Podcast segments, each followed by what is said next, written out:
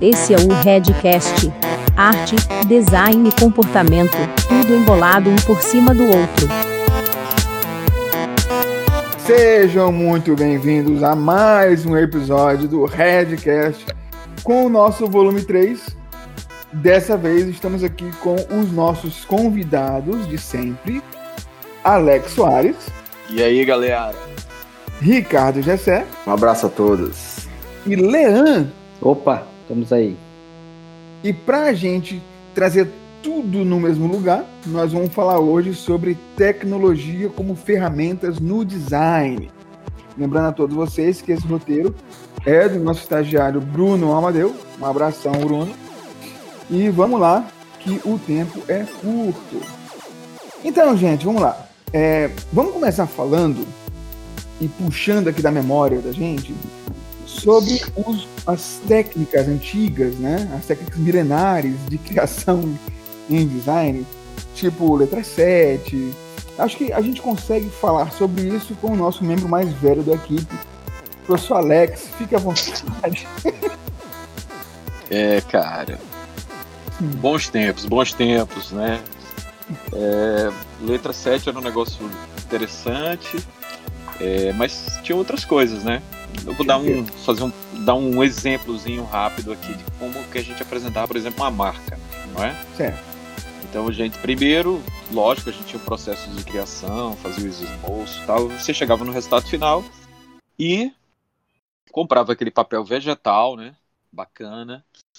E desenhava ali no nanquim a marca, de preenchia, né? O símbolo lá e tudo bonitinho. Depois você precisava dar uma cor, né? O que, que você fazia? Pegava o pastel óleo, ia lá preenchendo as cores. Depois compra, comprava o letra 7, que eram as letras que eram decalques, né?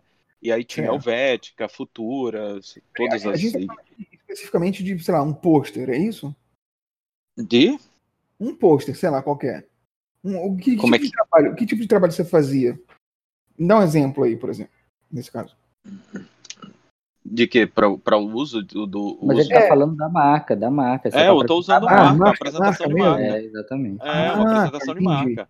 Entendi, desculpa. Então, assim, lá. quando a gente montava lá o símbolo e letra e tinha que colocar, então o símbolo era feito todo no nanquim, pintado no, no vegetal com é, Pastel. o pastel óleo, né, Uhum. o óleo tal, com as cores que a gente queria, e depois comprava o letra 7, que era esse decalque né, das tipografias, onde a gente tinha que ir transferindo. Só que o, LED, o kern, por exemplo, ele tinha que montar com os pontinhos do papel para depois apagar, né, e montando o, o nome, né, do, do o, a- o, a- o lettering, né, da marca.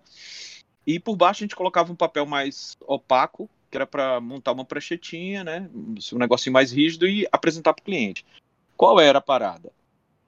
Se o cliente dissesse, cara, tá legal, mas tu podia mudar para verde, tu ia ter que fazer tudo de novo, velho. Tudo de novo, desenhar tudo de novo na mão, transferir, pintar e depois decalcar o letra 7 de novo e apresentar de novo a ele. Então, é, era um processo mecânico, cara, manual mesmo, assim, um negócio que demorava, demandava muita coisa. Então, por exemplo, tu queria não tinha como fazer várias aplicações, né, da marca. A gente tentava ao máximo ali nos desenhos, desenhava um, um crachazinho e colocava a marca, mas era tudo na mão, cara. Então era uma coisa muito demorada. E a tristeza era sempre o, a refação, né? A refação era muito triste, cara. Era deprimente. Você comprava essa- essas, essas letras e, e tinha que Hum. tamanho, que, que tipografia, como é que é isso aí? Ela, ela, ela vende uma. Vendia, né? Eu não sei se ainda vende, mas é uma cartelinha com vários tamanhos. Ela tinha os pontos, né? Tamanho 12, 14, 18, 20, 22. E tu era só. Tu, tu comprava e decalcava do, do- as que tu precisava, do tamanho que tu, tu. ali do trabalho. Né? Quando tu construía o lettering, tu podia fazer todo no nanquim, que era, era como, como acontecia, né? Mas quando queria usar uma tipografia que já, que já existente, aí tu tinha que comprar o letra 7, que era esse decalque.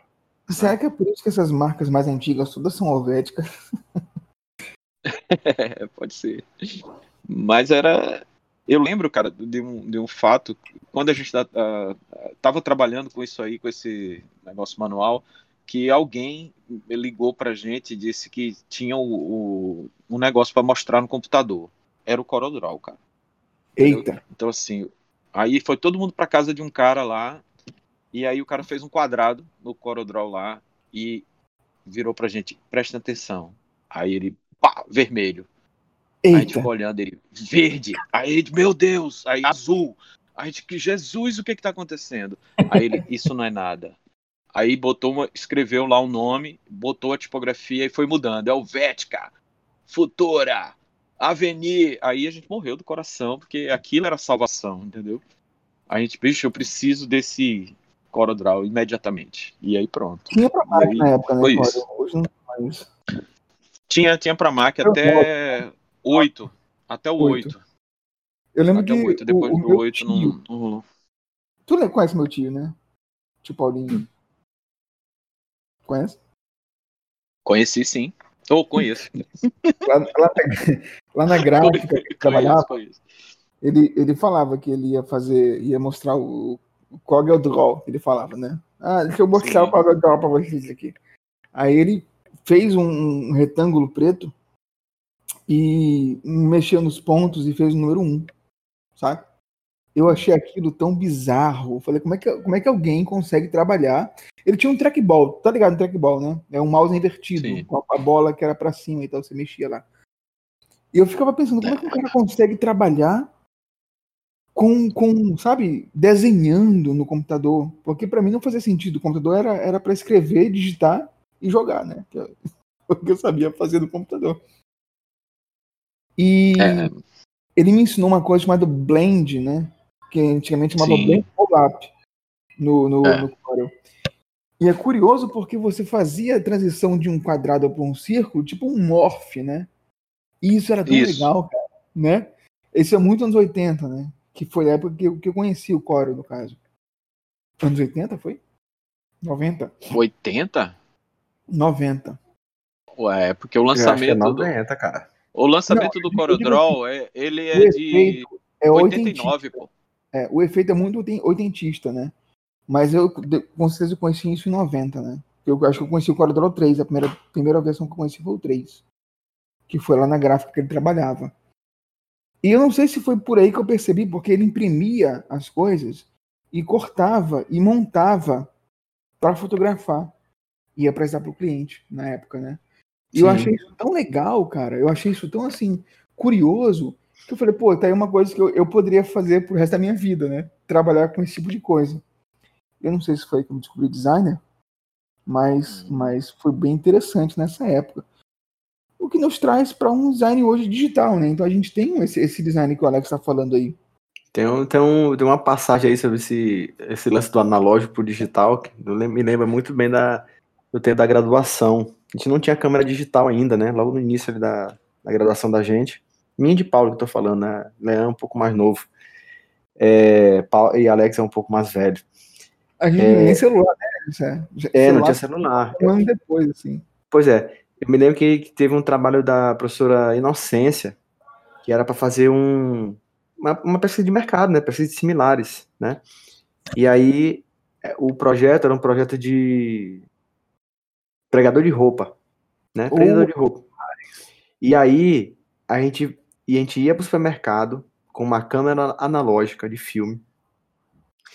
Aí pegava todos os modelos de, de, de pregador de roupa que tinha no supermercado, tirava ali na mão, assim, o, a foto da embalagem, né? E aí, pela embalagem, tinha que mostrar os detalhes, né? Se era feito de madeira, se era feito, qual, que tipo de mola que tinha, qual era o tamanho, mais ou menos, né? Então a gente levava ali uma, uma, um escalímetro, uma régua para medir, para depois montar, já tinha computador, né? Claro. Montar no computador uma espécie de, de, de análise, né? De comparativo entre os, entre os modelos que tinham de, de, de produto. Mas é- eu me lembro muito que, que era assim, era a foto revelada, escaneada num, num, num scanner gigante que eu tinha que parecia uma, uma geladeira. Isso tudo para montar uma tabela que hoje, cara, assim, a facilidade que você tem de fazer isso instantaneamente no smartphone é, é- é, assim, é completamente é, é muito de- engraçado, não, é, não faz tanto tempo, mas parece que tem uma distância tão grande, né? do- De quanto era difícil o 2003, processo. 2002, É, é, é, meados de 2000 e, 2001. 2001, por aí. É, por aí. Eu me lembro que eu trabalhava numa agência que já tinha uma câmera digital Mavica, né? Aquelas câmeras que era da no disquete. Sony, que era no disquete. A, câmera, a, a fotografia era horrível, né? Mas todo mundo queria saber o que era câmera digital. E, obviamente, que esse trabalho eu não tive acesso a essa câmera, então eu tive que fazer com minha analógicazinha mesmo lá, é, Fuji, né? Aquelas Fuji automáticas que existia aí, a mais barata que tinha. E era muito bizarro. Tinha um negócio interessante que a gente fazia foto do, do, do prendedor, de- do pegador de roupa, e quando revelava, você ia ver que a foto ficou estourada, que a foto ficou Sim, fora de foco. fora de foco. Cara, que dava assim uma dava uma angústia de querer fazer uma coisa boa e não tinha recurso, sabe? Inclusive, eu não sei vocês, mas eu tive câmeras descartáveis, né? Aquelas câmeras que você comprava, Love, câmera Love eu tive fotos, também. né, fora, e elas tinham um foco fixo. Eu só fui entender isso muito tempo depois, porque todas as fotos que eu tirava eram fora de foco. Pois é. É O engraçado que a gente pensava que a, a- a abertura era muito menor do que a gente imaginava. Então a gente queria fazer a foto bem pertinho, né? Pra Isso. os detalhes, uma foto quase macro, mas totalmente fora do, da realidade. Você tinha que fazer a foto com, sei lá, um metro de distância no mínimo. Entendeu? mínimo, né, distância. É, pois é, então, era, era- cara, era, era tudo realmente muito engraçado. A gente tinha uma, uma, uma ansiedade de fazer um trabalho bom, né? Mas a gente via que realmente tinha muito pouco recurso, né? Acho que a gente e aí eu- viveu meio que um, um interlúdio, né? A, a, a mudança do totalmente analógico para uma parte digital, né? Eu Acho que Eu foi- lembro das aulas de Chico Lobo que ele explicava pra gente fotografia sobre cromo, né? Sim, E ainda se usa cromo hoje. Sim. alguma foto de, de, de moda e tal, você usa cromo. Produtos também. Então, assim, a gente, a gente não teve acesso à, à tecnologia perfeita na época, que era É. Sim. essa. Mas a gente também não teve acesso a uma tecnologia mais rápida, que é a que tem hoje. Então a gente Pois tá- é, a gente- a gente- a nossa graduação ali do meados do, do início dos anos 2000 foi exatamente o interlúdio, o, o meio termo. A gente era uma parte digital hum, precária, mas e, e vivia um mundo analógico, entendeu? Era, era realmente o- um pouco dos dois mundos, né? Eu acho que Lean talvez pode falar melhor. Eu acho que Lean já viveu uma parte totalmente Mais digital, né? É, Leão é nascido digital, né, Leão? Não. É, ah, mas antes eu queria voltar em Alex lá, perguntar para ele se o fato de ter aquelas limitações tipográficas de cor, como é que isso influenciava o, a criação, né? O processo de design dele. Como- já tinha como é que aqueles- Como é que essa limitação de cores e, e tipografia que tu tinha, porque na verdade tu não tinha todas as cores do computador, tu tinha as cores do pastel, né? Tu Isso. disponível. Como é que isso influenciava a tua criação de marcas? Tu sempre colocava as mesmas fontes ou tinha aquele set mais limitado? Como é que isso, como é que o teu processo criativo era influenciado por- pelo fato de não ter esse recurso que a gente tem hoje, no caso? Cara, na verdade, assim, você tinha que dominar muito mais aquele círculo cromático, entendeu? Porque o pastel permite a mistura, entendeu? Então, assim, a gente queria chegar numa cor, ficava misturando pastel, mudando, saca, um com o outro, misturando até chegar num- numa cor que, que tô, ah, cara, é essa que é a cor. Ou então partia para aquarela, entendeu? Tu montava também no papel Schuller, né, com papel alemão melhor e branco, só que é, o Schuller qualquer errinho tu estragava o papel. Então, eu- ou tu usava aquarela para misturar as cores e chegar numa cor que tu queria, numa tonalidade que tu queria. O problema não era nem tu chegar na cor para apresentar pro cliente, pô. Era depois tu ir pra gráfica com aquelas cores e o cara da gráfica conseguir chegar naquela cor que o cliente aprovou. Aí era complicado, porque era no olho. Então o cara olhava aquela cor, se o cara da gráfica não fosse bom, ele não acertava aquela cor jamais, cara. Entendeu? Então, assim, a, a- na hora de usar as cores, a gente tinha as combinações que dava para fazer, né? Usando um mix de tinta. Agora, o processo depois que é, depois de aprovado para produção gráfica mesmo, cara, aí complicava, entendeu? Então você andava com aquelas referências de um lado para o outro, até ó, o cara da gráfica disse que é tanto de cian, tanto de magenta, tanto de amarelo, tanto de preto. Aí tu vai para outro lugar, o outro cara vai dizer outra coisa. E por aí. Mas aí também acontece hoje isso também, né, cara? A gente tem um impressor, o impressor, sei lá, tá puto, acordou chateado. Ele vai carregar vermelho nas coisas, por exemplo, no dia de hoje. É. Por esse lado, sim. E o traço das marcas, como é que ficava? Era, era, era muito dependendo da, das marcas e dos gráficos, depende muito do, da, da habilidade da pessoa. Da não, habilidade. Da habilidade, né? Então tá me dizendo que um cara que era muito bom em desenho era melhor do que outro que era ruim em desenho. Não, não, Paulo, é o seguinte, o cara podia ter ide- ideia, ele ia ter que contratar alguém para desenhar aquilo, se ele não soubesse desenhar, entendeu?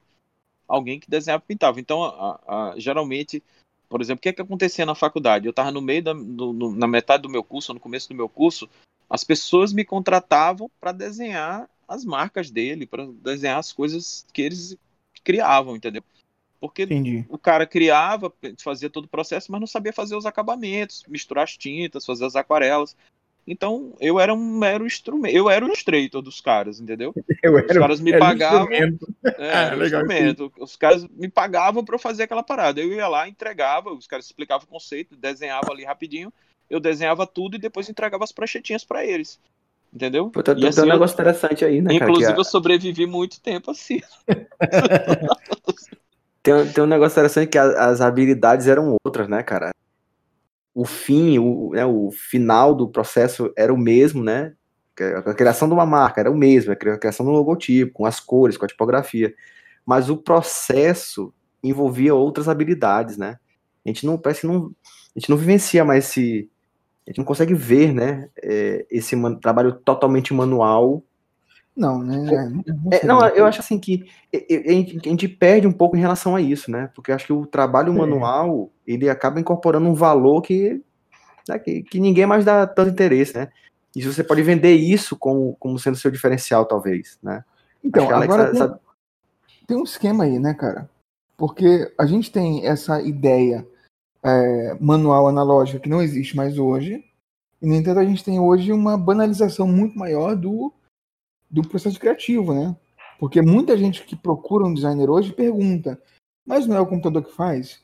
Vocês já, já, já- vocês sabem disso, né? Já ouviram falar disso? Sim, sim, claro, claro. O, o- parece que o processo é, é você senta- na frente do computador, olha para ele e ele faz o negócio prontinho e te entrega. Sabe? Arquivo, criar, logotipo. Ele, É, né? arquivo criar banner, arquivo criar página de internet. É mais ou menos Sim. assim. É, cara, É. na verdade, assim, o, o, o, de todos os projetos, é, a gente tem que sempre pensar da, daquela maneira. O, o o Illustrator, qualquer aplicativo desse, não vai fazer sozinho, não é isso? Não É, tem jeito. Verdade. Do mesmo jeito que o quando eu era usado como Illustrator, né, eu não entrava meu crédito, não era, não entrava meu crédito, né, o crédito Alex Illustrator, não, não era, saca? Assim, o cara ia lá, apresentava para o cliente dele, e o cliente acreditava que ele que tinha feito aqueles desenhos, ele que tinha feito aquilo, né, coisa, pô. Só que o conceito todo era dele. O conceito é ele. Aquilo é que valia muito mais do que o desenho, né, pô? O desenho é só uma forma de, de interface ali entre o cliente e o, e o negócio, pô. Ele tá materializando aquela ideia dele. Que ele Tá. não tinha um aplicativo, mas tinha alguém que desenhava para ele. Né? Hoje em dia nós É. temos aplicativo. E concordo contigo, Paulo, quando tu fala da banalização, porque pô, qualquer molequinho hoje acha que botando um quadrado vermelho com uma bola no meio, Então. um olho, é uma marca, não é? Mas aí temos o quê? Tem uma educação É, empresarial. Entender o que, que é o design. É, é um bom termo, né? É, é porque o cara tem que olhar e entender, vai dizer, pô, bicho, isso aqui custa tanto, tem um- uma coisa por trás e tal. É difícil. Porque assim, ó, a gente sabe, né, que hoje, hoje todo mundo tem um smartphone. Quer dizer, a grande maioria das pessoas tem um smartphone. Não, todo mundo tem um smartphone, cara. Tem gente que tem mais de um, inclusive, né? E, tem, exatamente, tem, tem mais smartphone do que gente no Brasil, é, por exemplo. Exatamente. E, e muitas das vezes, é, a- a- aplicativos que fazem, às vezes, de criação, por exemplo, Canva, né, que é muito popular nos smartphones. Tem, mais, tem alguns outros aí, né? Adobe O Post, Pixlr, é o Adobe, Pixlr, Adobe É. Spark Post. Spark Post, exatamente. Pô, É, o Pixlr, tudo isso você, você consegue trabalhar de forma muito integrada com assim as boas práticas do design, né? Então ele já tem, por exemplo, alinhamentos padrão, é, ele já É, tem Proporção de tipografia, né? Combinação de tipografia, combinação de tabela de cor, isso, que é muito Exato. importante também, né? Que é uma coisa que eu nunca, nunca compreendi. E eu, eu vejo o Alex, eu tenho inveja de Alex, porque ele consegue compreender as cores de maneira muito holística. Eu sempre Uhum. quis combinar direito as cores, nunca consegui, né? E eu vejo o trabalho de Alex, eu fico, pô, realmente é, aí, está aí alguém que sabe trabalhar com cores, né? Eu não sei trabalhar com cor. Eu, eu sou o primeiro a admitir isso. Mas os softwares, eles têm essa característica de nos dar essa falsa sensação de que a gente não precisa aprender, sabe? Porque eles estão ali é, é, suprindo a sua deficiência de maneira muito rápida, muito importante, né? E eu queria que vocês comentassem como que essa essa digitalização dos processos nos traz é, problemas, porque para mim isso é um problema. Eu não sei trabalhar com cor, mas o software sabe. Então eu deixo na mão dele, entendeu? E isso é ruim para mim, porque eu não tenho um controle da minha criação. Vocês entendem? Eu- eu- Sim. eu não- eu não- se, tu, se tu tivesse pintado antes, que no- ali na mão, com pastel e aquarela, não é? Que ali tu não tem jeito, tu vai ter que entender cores frias, quentes, é, as, as, né, as tríades, quadras, é, ana- análogas e etc, etc. Cara, isso com o tempo fica fácil, não é? Mas, né, como as- é, eu acho que eu vejo que alguns processos são pulados, assim, ah, a cor é assim, aperta aqui que ele vai te dar a, a- como é, a, uma harmonização. Aí fica muito fácil. Tu acabou pulando essa etapa de estudar as cores, do mesmo jeito que tem gente que pula a etapa de estudar tipografia. Não é, Exatamente. O cara pula porque ele acha que o computador lhe resolve. Mas às vezes a tipografia é mal feita, tem um kern ruim, tem é. uma letra que confunde. Então, assim, o cara não quer saber, ele Não acha tem que a ajuste ótico, tem um monte de é, coisa. É. porque ele acha que a tipografia tá ok. Entendeu? Então, assim, eu acho que cabe sempre dar uma estudada, cara. Quando tu domina mesmo ali aquele negócio ali que tu testa, que tu faz várias vezes, é, é mais difícil tu cometer um erro, cara. Tem, É, tem uma, tem uma, uma parte da. Até eu, eu comento isso na aula de tipografia, que quando o computador chegou na mão das pessoas, é que as pessoas começaram a experimentar a criação de tipos. Então, antes era exatamente como o Alex falou aí, né? Para criar um, algo, ou você utilizava um processo completamente, ou quase que 100% analógico, né? Para criação de um logotipo, de uma tipografia e tudo mais. Mas quando chegou no mundo do, do- lá no meados dos anos 80, né? 85, 84, na verdade, com, com o Mac One, né?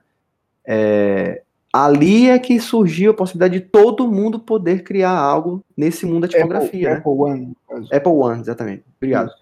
E aí, é, então assim, esse processo de todo mundo poder fazer banalizou o processo de criação, entendeu? Claro que quem já estava inserido no contexto começou, se tornou muito mais aperfeiçoado e muito mais, é, sabe, lapidário dentro da tipografia, mas como todo mundo podia fazer, começou a surgir tipografia experimental das mais horrendas possíveis, né? Tem um, eu esqueci o nome dele agora, mas que ele criou uma tipografia chamada Fudone, cara. Até o nome é estranho. Que ele juntou a. É Fudone, cara. Ele juntou a Futura com a Bodone. Então ficou Fudone. Fudone. Inclusive, uma coisa interessante. Só você olhar a tipografia é uma coisa, um Frankenstein, né? Mas era o mundo naquele momento, é o que o mundo precisava, né? Que era a experimentação dessa, desse mundo digital para Entendi. chegar a novos conceitos, Ok, chegar a novas, a novas ideias, né, sobre tipografia. Inclusive, uma coisa que é muito legal é que o, o, o Steve Jobs, quando ele lança o Apple II e o Apple Lisa, ele faz questão de colocar tipografias, né, de ter um trabalho tipográfico muito importante dentro do de meio digital, porque ele fez Cal Arts. Ele fez a escola de artes da Califórnia, né? Sim. Então ele entendia a importância da tipografia nos projetos. Então, por isso, durante muitos anos, os Macintosh foram sempre os, os preferidos para fazer design gráfico, né, no caso. Alex, você fala Sim. alguma coisa?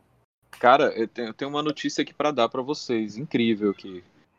É, existe letra 7 ainda, cara. Estou aqui no site, Eita. letra7.com.br. Ele, uma cartelinha custa 8,20. Entendeu? Quantas letras tem? É, é um alfabeto 52? inteiro com. É um alfabeto com. Assim, tem, era repetida, tipo E, E, E, F, F, F, G, G, G. Ah, É, tá. tinham várias Entendeu? cópias do mesmo tipo, né? do mesmo tipo. Aí tem os tamanhos, que tu pode comprar pelo tamanho, e tem os números. Porra, nem sabia que existia, cara. Olha aí. É, só, só fazer um parênteses aqui, letra 7 não era só letra, né? Tinha, tinham elementos da arquitetura, né? Que você Símbolo utilizava em também. planta... Símbolos, é, né, Alex? Usava em planta baixa, né? O desenho de é, vaso sanitário, pia, não sei o que, sofá. Você- tudo isso você tinha as cartelas com os desenhos é, em letra 7. Era, É. exatamente. O, de- o- Os exatamente. arquitetos, né? Utilizaram. É, os circuitos elétricos, Exato. tinha. Sinalização, ele- eles têm aqui, Cara, eu tô, eu- inclusive, olhando. Só que tô tem uma aqui coisa site nova, que não, que não tinha, né? Tem o Braille, né? Que antigamente eu não sei, eu não lembro do, do- de ter Braille na letra 7, que agora tem, né? Tem os Sim, é. adesivos e os transferíveis. Porque na época da gente eu só conhecia os transferíveis, que são esses, que a gente transferia a tipografia pro, pro papel. Bem legal. Incrível. legal eu, mesmo. eu acho que eu vou até comprar, ó, cara. Saudosismo. Um pouco de saudosismo aí, É, né? me emocionei aqui. É legal também para quem não, não conhece, né? É, experimentar, né? Sempre bom também. A gente, a gente- eu- pelo menos na- nas aulas de produção gráfica, a gente falava sobre letra 7, né? A gente só falava, não chegava a mostrar exatamente o que, que era, né? Porque é não tem acesso, mas letra 7 faz parte dessa, dessa- das composições da produção gráfica, né? Como o Alex falou aí. É importante conhecer a história. Bom, e aí entrando para o meio completamente digital, a gente tem algumas, algumas, um, alguns estabelecimentos que eu gostaria de conversar com vocês sobre, né? Primeiro deles que ferramenta não faz o designer, né? É uma coisa que eu aprendi a duras penas, facilita bastante, né? Mas assim como a, a câmera não faz o fotógrafo, assim como o carro não faz o motorista, a ferramenta não faz o designer. Então, se você usa. Deixa eu ver, tem uma lista aqui, gente. Olha só. Se você usa Illustrator, CorelDRAW, Sketch, Affinity, Inkscape, Draw, Designevo, Lunacy, o Xara Extreme, o Vectease Editor, o Gravity, o Snappa, o Drawpad, em qualquer um desses. Você sempre tem alguma condição Nossa, de fazer tudo, é? alguma coisa. Tem muita coisa. Não falei tudo, não. Rapaz. Tem É. mais de 50 a- aplicativos, entre aplicativos que rodam em web e Uhum, aplicativos sim. que são nativos para a plataforma, né? No caso, para Mac, para Linux, o Xara, por exemplo, é para Linux. E o Lunacy é para Windows, por exemplo. Então, tem, tem essas coisas, né? Hoje a gente está vendo um- um- um- uma insurgência muito grande do Affinity, que muita gente tem preferido é, comprar, porque é 50 dólares para Windows, 50 para Mac e 20 dólares para o iPad. Então, são aplicativos que têm uma versão mobile, né? Você pode colocar no iPad, e, e o iPad não é tão caro, se você parar para pensar. Quanto foi teu iPad, Alex?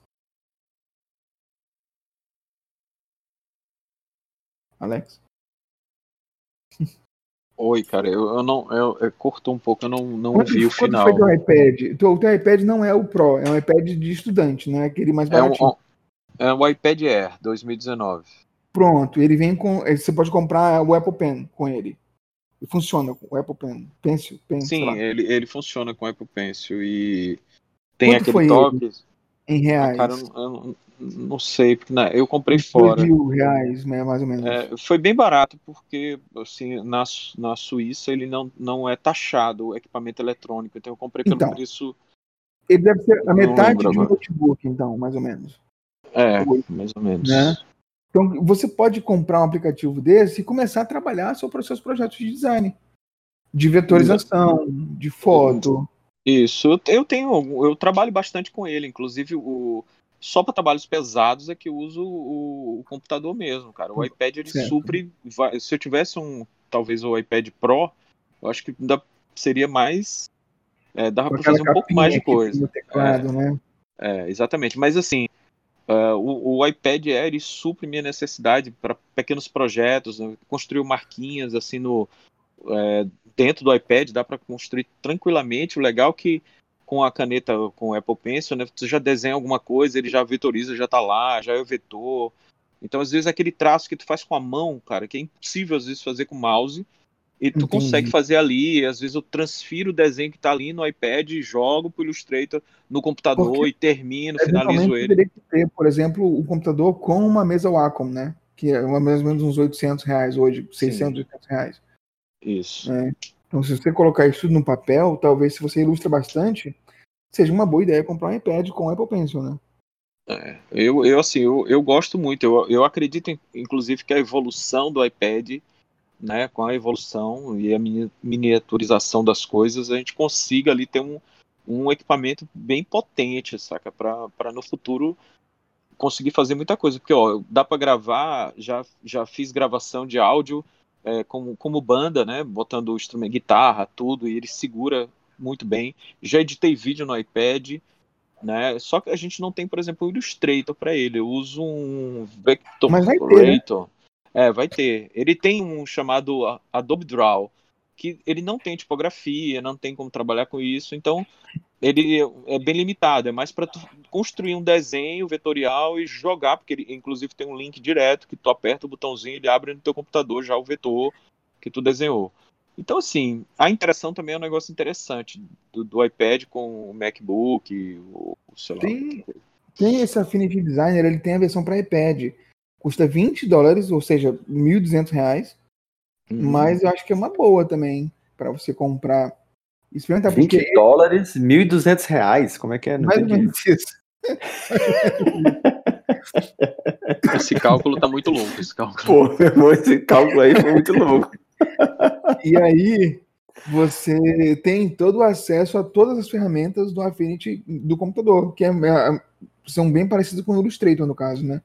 Então, de repente, vale a pena testar e verificar se, se é uma boa também, eu não sei também. É, eu, eu nunca usei, não. Eu vou até dar uma pesquisada. Eu já ouvi falar, mas ainda não usei. Mas sabe o que eu acho? Que esse, essa, tem muita opção de ferramenta, né? Acho que no nosso tempo, lá no início dos anos 2000, final dos anos 90, anos 90 Alex um pouco antes disso, tinha muito pouca oferta, né? De ferramentas. Hoje a gente tem uma infinidade, né? Eu, eu só queria que eu só queria que o Leandro comentasse aqui rapidinho, porque a gente trabalhou junto na Caruana e em, com toda a, a, o expertise digital, porque na Caruana tinha muita gente nova, no, nova mesmo, de 18, 20 anos, né? E essas pessoas são nascidas digitais. Então, é, muita gente que estava lá não sabia nem é, é, finalizar o arquivo para impressão, por exemplo. Porque não é, não é da natureza deles trabalhar com impressão, porque não é assim que funciona o mundo hoje, né? E a gente fez um trabalho de renovação da marca da Caruana. Tá? A gente fez a, a. Existia a marca vetorizada, mas tinha também um processo de criação de formas etéreas que a gente fez de um jeito muito analógico. Né? Eu queria que o Leão comentasse um pouquinho sobre isso, porque foi um trabalho que eu achei que o resultado não teria sido o mesmo se ele fosse digital. Ele teve que ser analógico, apesar de a gente usar uma câmera digital para né, torná-lo realidade, mas todo o processo foi analógico. Queria que o comentasse um pouquinho sobre isso. É, a, eu não lembro qual foi a ideia. Porque, cara, não tem muita questão do, do, do, do fluxo, do flow, da, da criatividade, e eu acho que tinha alguma coisa relacionada com a gente queria trabalhar aquelas, aquelas splashes de cores, né? Debaixo d'água.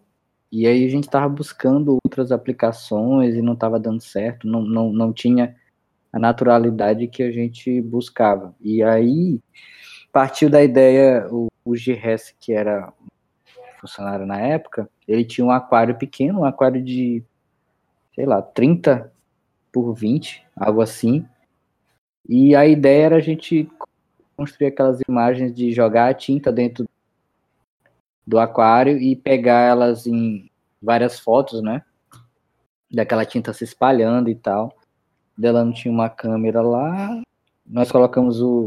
Pegamos o final da tarde do sol batendo na. Aí então eu fui na, na MD, comprei um monte de tintas lá do, que, das cores que faziam parte da, da Caruana. E ficamos fazendo esse teste, né? Testou quando o sol estava assim no pôr do sol, então o sol batia no aquário, dava uma boa iluminação para poder dar um bom contraste entre as tintas se misturando. Aí jogava as tintas e botava a câmera para ficar tirando aquelas fotos sequenciais, né? E aí depois ia selecionando. E era justamente.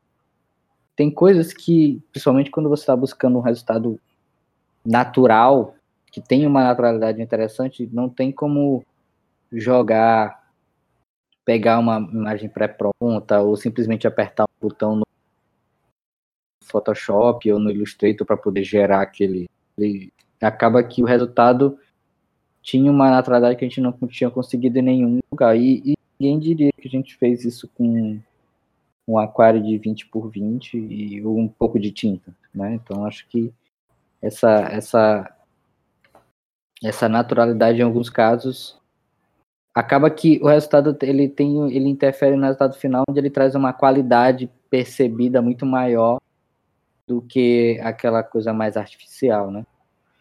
Que eu tava eu até. Que eu tive que fazer um, um banner pros, pros cursos da Caruana e essas hum. imagens eram o fundo do, do banner. Sim. Eu lembro muito bem disso. E eu só consegui fazer porque elas estavam com uma qualidade fotográfica incrível. Porque a, a qualidade da câmera dessa é muito boa, né? E sim, se eu tivesse sim. que pegar alguma coisa parecida online, não teria ficado. Assim, é um banner de um metro por dois metros, sabe? Não tinha como imprimir com aquela qualidade se fosse com uma imagem da internet. Eu, teria que produzir essa imagem. E a gente produziu a imagem, não foi isso? Exatamente. E uh, também tinha uma grande. Então nós tínhamos a é, possibilidade de aplicações diversas para diversos materiais, para diversos fundos. Se eu for na, na, se eu for comprar uma imagem pronta, vamos supor, eu compraria uma, eu teria aquele mesma configuração que eu não poderia é, variar entre. Então, eu poderia ter um envelope de um jeito, um banner, poderia ter uma, sei lá, um ano todo de material diferenciado e cada cada pedacinho daquele daquela daquela composi daquelas composições que nós temos várias, né, poderia ser utilizado em materiais diversos, né? É, e para quem já viu é, tinta caindo em líquido, vocês têm uma noção de que é uma, uma, uma, nuvem muito etérea, né? Uma nuvem que vai se expandindo, mas ela tem corpo, ela não tem transparência, ela é, ela é opaca. Mas a, as nuances da fumaça é como se fosse uma fumaça opaca, né? As nuances dessa fumaça que estão ali geram um, um, uma tridimensionalidade muito importante, né? Na, na percepção do, da cor. Isso é, foi muito legal. A gente misturou amarelo com azul, com vermelho junto, né? E aquele roxo esverdeado gerou outras cores também. Foi muito maneiro esse trabalho, cara. E aí eu, eu, eu penso assim: se a gente consegue fazer isso manualmente, analogicamente, tem como fazer isso digitalmente? Existe algum processo que a gente possa, por exemplo, parametrizar com, com equações e tudo mais e, e gerar um resultado gráfico? Tipo, uma inteligência artificial trabalhando a nosso favor ou, ou tô enganado? Eu acredito. Léo, Léo, por favor, por favor, Léo. Eu acredito que seja possível porque certos. É, se a gente poderia simular o, o líquido, é, a densidade da tinta, né, a questão da gravidade, a, a, a, questão, além, obviamente, que talvez a mistura em si, ou até o movimento, poderia ser até mais simples. Mas a renderização, para transformar isso numa realidade, eu acho que ficaria muito mais complexo de, de alcançar a naturalidade que a gente estava pensando. Por exemplo, talvez os parâmetros de gravidade são mais simples de simular mas na hora do render, de ficar realmente com cara de real, ele é, os, os, os, defeitos são muito difíceis de simular, né? E os defeitos é que trazem essa naturalidade. Mas existem softwares que você consegue jogar os parâmetros e ele vai gerar lá as imagens. né? Mas aí nesse caso, Léo, não é só o software, né? doido? Tem que ter um equipamento também que compatível para poder renderizar essa parada toda, né? Então Sim. o cara tem que ter um bom software e um bom, uma boa máquina. E às vezes o custo disso é tão absurdo que é melhor tu pegar a tinta e melar mesmo ali para fotografar, cara. Entendeu? Porque pô, tu vai comprar um, ao alugar uma Silicon Graphics para montar um, um negócio só para tu, entendeu? Às vezes tem projeto que não é, se Que dá para fazer, Alex- dá. É, dá Alex pra é fazer, dá. que ele, ele tá falando de Silicon Graphics, cara. Tu é muito velho, Alex. Elas estão aí até hoje, cara. Só para trabalhar em cinema, né? Fazer efeito especial. Coisa velha. Eu sou um cara antigo. Inclusive, eu tô vendo aqui o, o Affinity. Incrível, cara, ele, hein? Sim, Incrível. sim, mas é, em, em relação a IA, né, inteligência artificial, vocês, vocês têm algum software que vocês conhecem que faça isso? Que faça essa parametrização e criem artes e, e designs e enfim. Cara, tem, tem um tem um processing, né? Que é o processing é, É. uma é uma tecnologia, na verdade, que você consegue construir imagens e manipular imagens a partir de, de linha de código, né? Tô até olhando aqui Tipo, também. Fractal? Tipo fractal, não só fractal, né? Ele faz várias outras é, é, outras manipulações, né, de imagem, tanto em imagem é, do tipo bitmap, né, como em vetor, né? Ele pode gerar é, linhas aleatórias, pode gerar o desenho de uma árvore com galhos aleatórios. Eu tô me lembrando aqui os que me veio à cabeça, tá? É, tem, tem muitos exemplos, cara. Pode gerar cores aleatórias, né? Cores é, manipuláveis, né? Dentro de uma ou gradiente, ou cores variáveis, saturação, é, tudo isso a partir de linha de comando, né? Processing Então- sendo P-R-O-C-E-S-S-I-N-G. ING, exatamente. Processing. De Um processar. dia, desse, eu, um dia desse eu testei um, um, um bichinho chamado Hydra. Hydra, que né? também- é, que também trabalha mais ou menos com isso. Tu vai botando os códigos lá, botando cor, oscilação, é, tamanho de linha, e ele vai modulando isso aí, transformando numa estrutura aí, que também ela é é interessante para usar. É muito usado por a galera de projeção mapeada.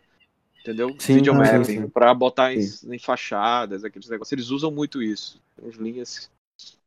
É um, Tem um negócio interessante, assim, que são, são novas tecnologias que estão aí para todo mundo usar, né? E a gente que é um pouco mais experiente, né? Velho. Tá sempre. É, não ia falar essa palavra, né?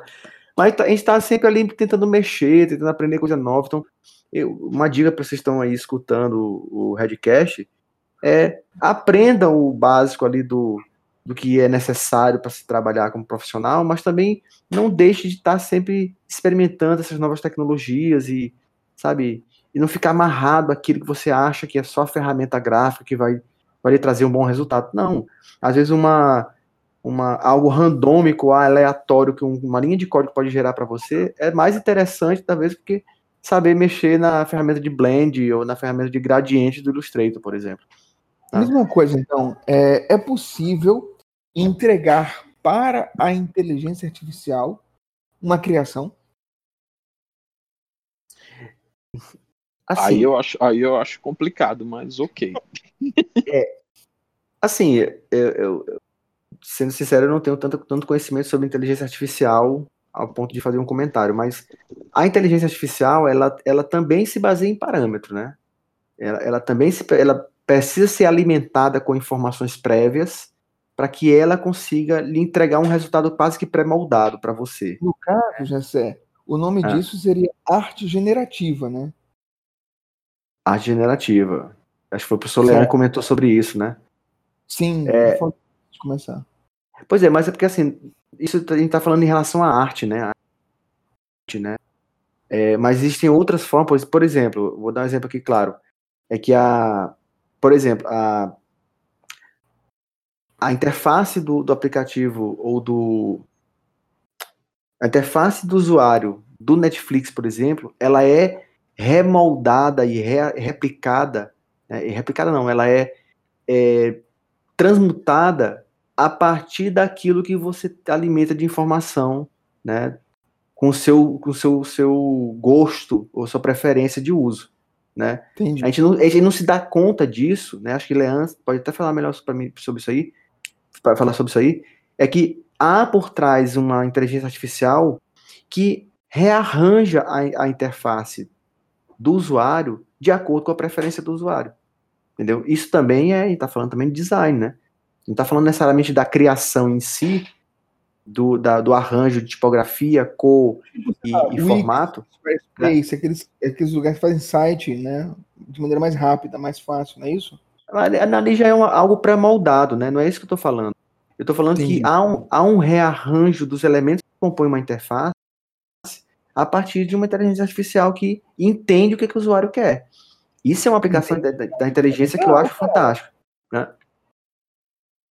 Leon E- fez um, um projeto de mestrado sobre a, a, a escala de, de classificação Netflix, não foi, Leon? Ou tu usou isso como exemplo, no caso?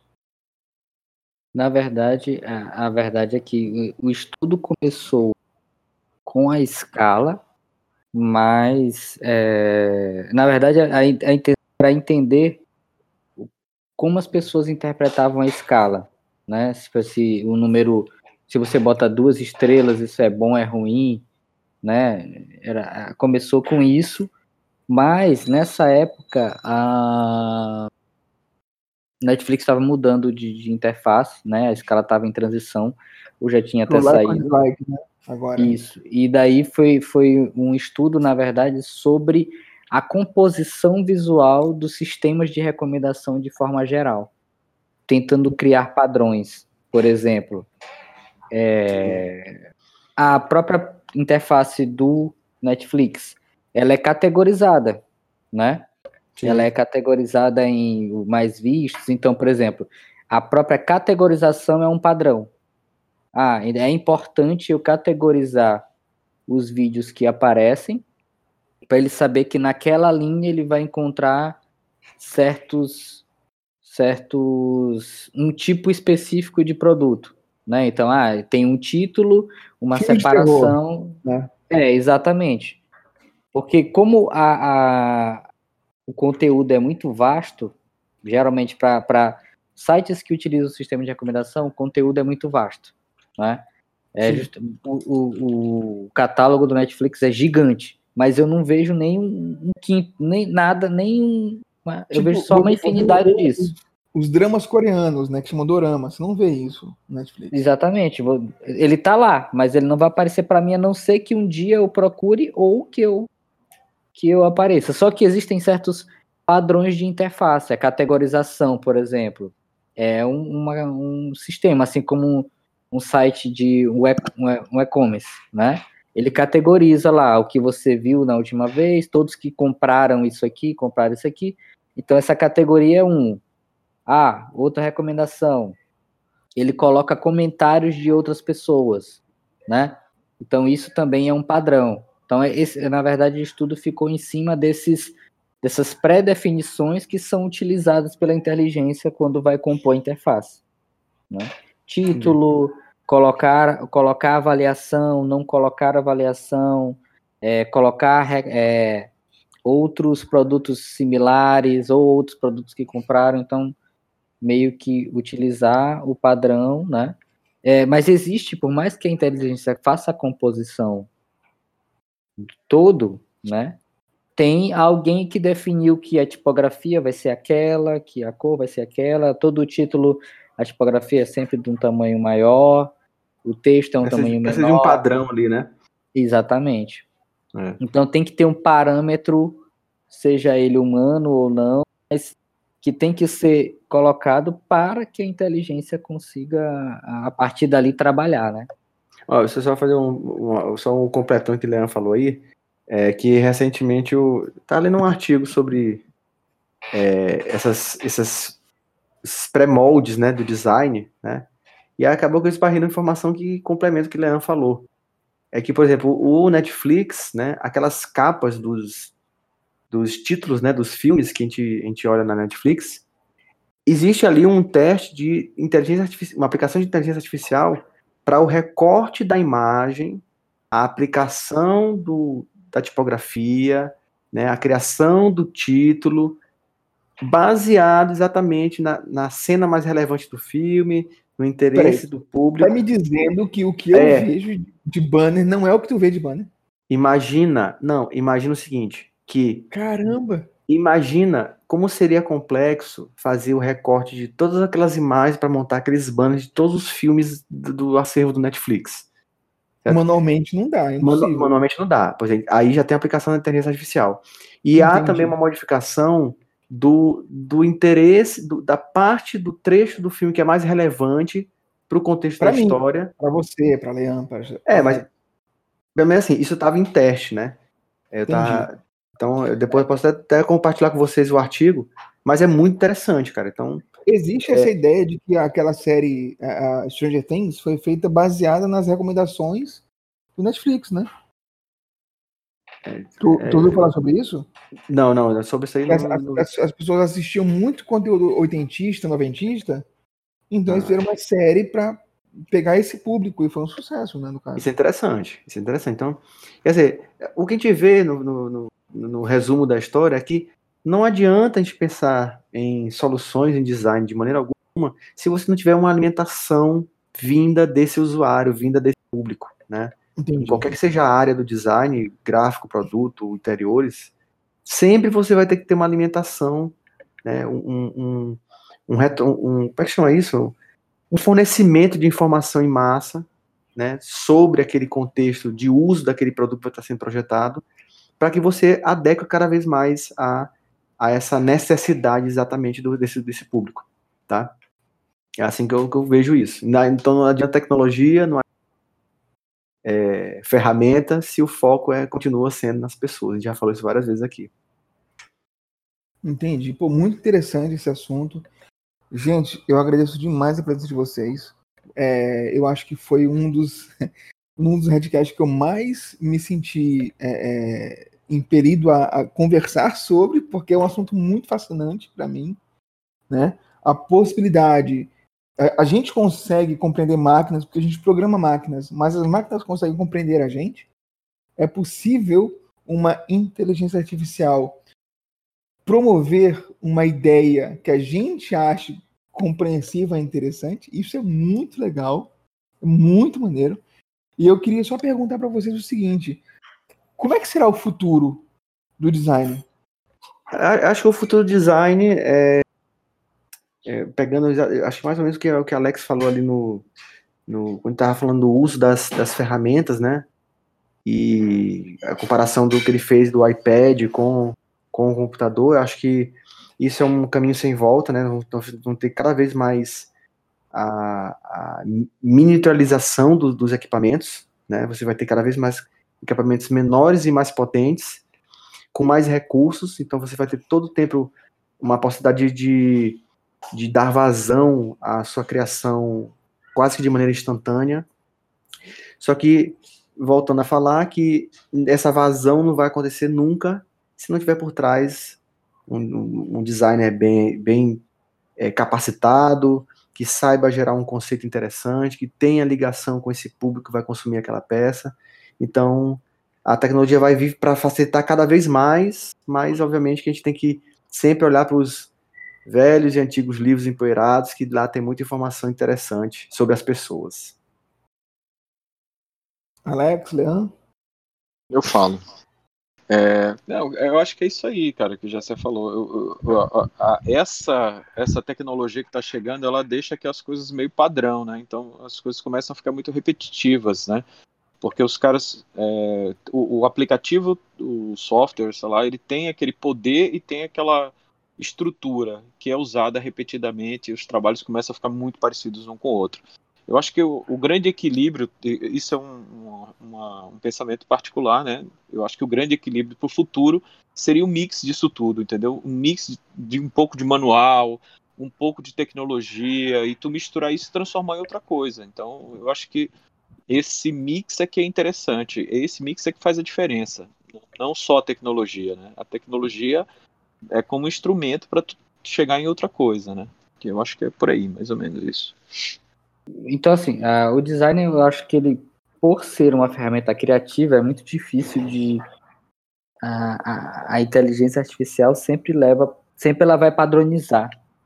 Por mais aleatória que ela busque ser, ela sempre vai buscar uma, uma padronização e acaba sendo. Ela vai ter um limite ali, né? Então, acho que a criatividade, o designer, por ser na sua fundamentação criativo, acaba o elemento humano é muito difícil de simular, né? Pelo menos no que a gente conhece hoje. Então, acho que ainda tem muito tempo aí de, de, de, de, é justamente acho que misturar as coisas quanto mais, embora tenha espaço tanto para quem só trabalha com só trabalha com processing, é, tem, tem espaço, quem trabalha com manual tem espaço, quem mistura tem espaço, eu acredito que o design ele tem uma longevidade muito grande aí. E é isso. Gente, então, muito obrigado pela presença de vocês. Foi um papo muito legal, muito, muito, muito esclarecedor para mim. Eu fiquei muito feliz com esse Redcast de hoje. E eu vou pedir a você que está ouvindo aí que, se você é, tiver interesse, é, manda para outras pessoas para elas poderem entender também sobre, mais sobre design. E sigam lá o arroba RedLabSelma e arroba Design Selma, que esse último é o Instagram do pessoal, dos alunos do design, né? E é isso. Muito obrigado a todos e até a próxima. Tchau, tchau. Falou. Tchau, galera. Abraço. Boa noite. Bom dia. Boa tarde.